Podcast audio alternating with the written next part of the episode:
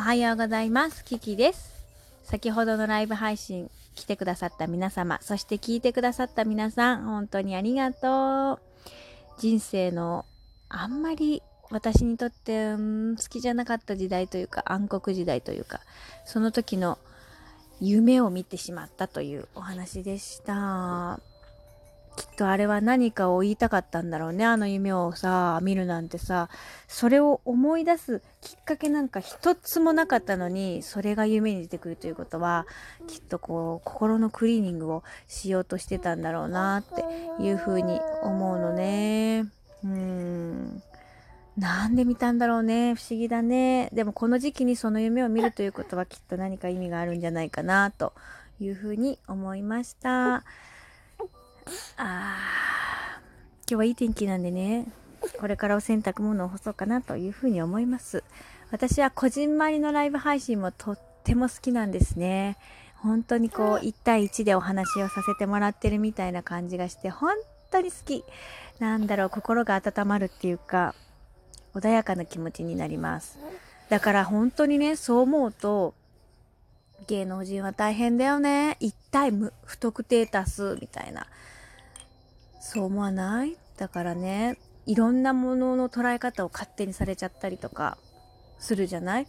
だからあ違うのに違うのにそういうこと言いたかったんじゃないのにっていうことを思う人だっているだろうなというふうに思います。そうよね。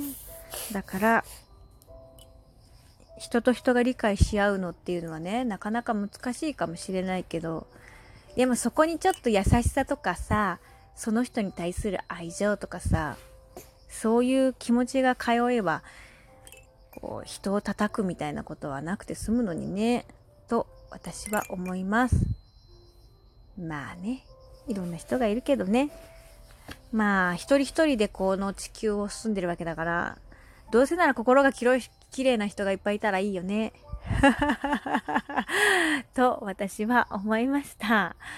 なのでねまあ人生山あり谷ありいい日もあれば悪い日もあるかもしれないけれどまあニュートラルな気持ちでいたいよねということでした。まあでも聞いてくれて本当に嬉しかったです。なんかこういい朝でした今日は。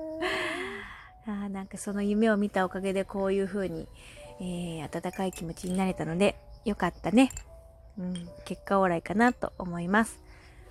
まあでもたまにねその時代の夢を見るんですこうやって、うん、だからきっとその時に封じ込めてたなんかね気持ちがねこう海を出してくるというかなのかなって思ったりもする。ね。なのでまあいいことだよねきっとね。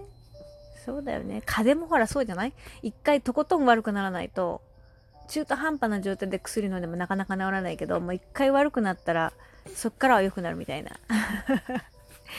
そんな感じかな？と思っております。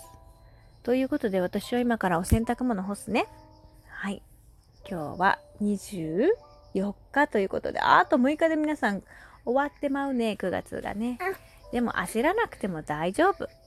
24時間ありますから。有意義にお過ごしくださいませね。